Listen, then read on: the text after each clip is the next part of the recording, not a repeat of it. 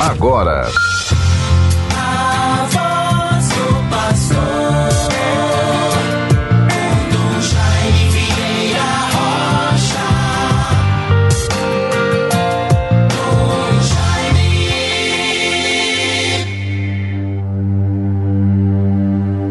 Contemplarei justificado a vossa face, e sereis saciado quando se manifestar a vossa glória. Salmo 16, versículo 15 seguintes.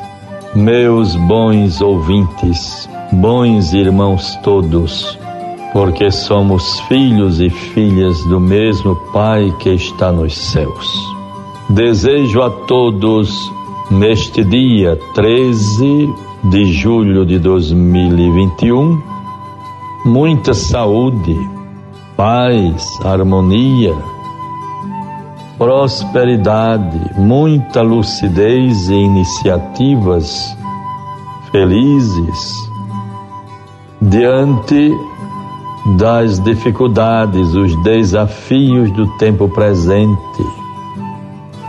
Eu fico a imaginar e me lembrando quantos desafios e dificuldades para tanta gente que às vezes não conta com o pão de cada dia anoitece sem saber como vai ser o dia seguinte, como é que vai garantir o alimento, o sustento para sua casa. Tenhamos perseverança. Também não podemos ser pessimistas a ponto de só vermos talvez ruínas. Não. As possibilidades são muitas as condições materiais, naturais, as riquezas do nosso país são muitas. Se temos saúde, já temos 90% para garantir o caminhar e ir adiante para superar os desafios. Os sofrimentos, as restrições, as perdas, os prejuízos que a humanidade toda viveu e está vivendo ainda por força da pandemia que nos envolve. Não percamos a esperança, mas também se faz necessário a iniciativa. Também não podemos deixar de nos preocupar com a nossa visão com a compreensão que temos dos fatos e da história. Não sejamos pessoas alienadas, desinformadas. Lembremos-nos que o homem que lê vale mais. Um homem informado vale por dois. Nós, com a graça de Deus, bons ouvintes, ouvimos entre tantas outras rádios, também a nossa Rádio Católica, a Rádio 91.9 FM, a Sintonia do Bem, a antiga Rádio Rural, que surgiu, foi fundada com a finalidade de prestar um serviço básico e fundamental à sociedade, ao povo de Deus, uma iniciativa da Igreja pela sensibilidade dos seus pastores, enxergando e vendo, fazendo a leitura consciente da realidade. Os altíssimos índices de analfabetismo, de miséria, de pobreza. E aí vieram as rádios, as emissoras de educação rural. Um meio para a igreja, a pastoral, o serviço da caridade chegar a toda parte, ao interior, às fazendas, aos sítios. E isto numa dimensão de promoção humana. Por isso é preciso que sejamos informados, acompanhemos a história para constatarmos, termos a consciência: será que estamos indo na direção certa para frente ou estamos retrocedendo? Nos perdemos no caminho, não sabemos para onde ir. O Espírito nos traga esta lucidez e nos ilumine para acertarmos o que fazer. E que o povo de Deus, o povo, as pessoas, Sejam pessoas esclarecidas, conscientes, para que contribua em vista de um tempo melhor, de um mundo melhor. O dom da vida é algo sagrado, a vida é curta, não podemos desperdiçá-la.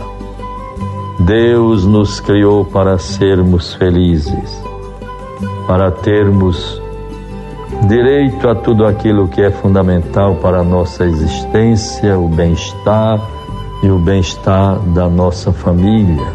Como seria bom se tantas pessoas com serenidade, corresponsabilidade, agentes de paz, de esperança, todos, cada um e tantos pudéssemos sempre mais contribuir para o bem comum, para valores fundamentais para a vida humana, sobretudo para os mais humildes, os que mais sofrem. Deus nos favoreça e nos fortaleça nesta consciência e nesta direção. Vejamos, bons ouvintes, nesta terça-feira 13 de julho de 2021. A palavra de Deus para nós. Mateus 11, 20 a 24. Depois Jesus começou a censurar as cidades, onde tinha feito grande número de seus milagres, por terem recusado arrepender-se. Ai de ti, Corozaim! Ai de ti, Betsaida, porque se tivessem sido feitos em Tiro e em Sidônia os milagres que foram feitos em vosso meio, há muito tempo elas se teriam arrependido sob o silício e a cinza. Por isso vos digo: no dia do juízo haverá menor rigor para Tiro e para Sidônia que para vós, e tu, Cafarnaum, serás elevado até o céu? Não, serás atirada até o inferno, porque se Sodoma tivesse visto os milagres que foram feitos dentro dos teus muros, subsistiria até este dia. Por isso te digo: no dia do juízo, haverá menor rigor para Sodoma do que para ti. Vejam, bons ouvintes, a força desta palavra de Deus para nós. Tenhamos muito cuidado. Me preocupo e lamento quando vejo uma certa incompreensão, falta de uma leitura da realidade por parte de todos. A grande maioria que não é, se lembra, que não recorda fatos, que se esquece de um caminho percorrido e se sente como se tivéssemos agora reinventando a história, ou por que não dizer inventando a roda. Que o Espírito de Deus nos ilumine, nos fortaleça Vejam o comentário sobre esta palavra. Nossa vida espiritual não termina com a nossa morte. Cremos no que professamos, no creio em Deus Pai. Espero a ressurreição dos mortos e a vida do mundo que há de vir. Amém. É o credo. Talvez repitamos esse ato de fé distraidamente e sem acompanhar o seu sentido. Mas se essa fórmula tem a ver com esse trecho do Evangelho que acabamos de ler, vemos milagres e mais milagres de manhã à noite, com que nosso Criador nos presenteia. Porém, já nos acostumamos com essas graças e elas não nos falam nada.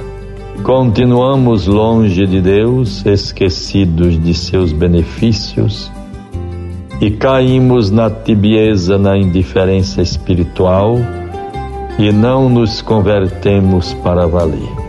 Enquanto isso, pessoas que se diziam ateias e viviam sem praticar religião, convertem-se logo ao Senhor diante da doutrina tão bonita.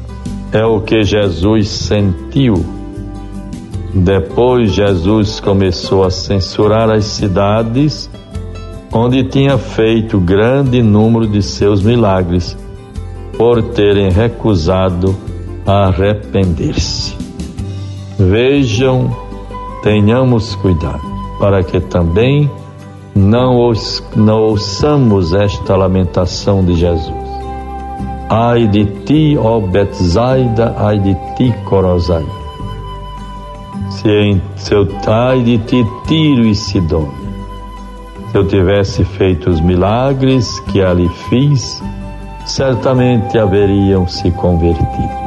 O Espírito nos ilumine para que encontremos caminhos que nos leve à justiça, à verdade, à dignidade humana e não permaneçamos como que enganados, sem corresponsabilidade pela nossa vida e a vida do nosso próximo. Em nome do Pai, do Filho e do Espírito Santo. Amém. Você ouviu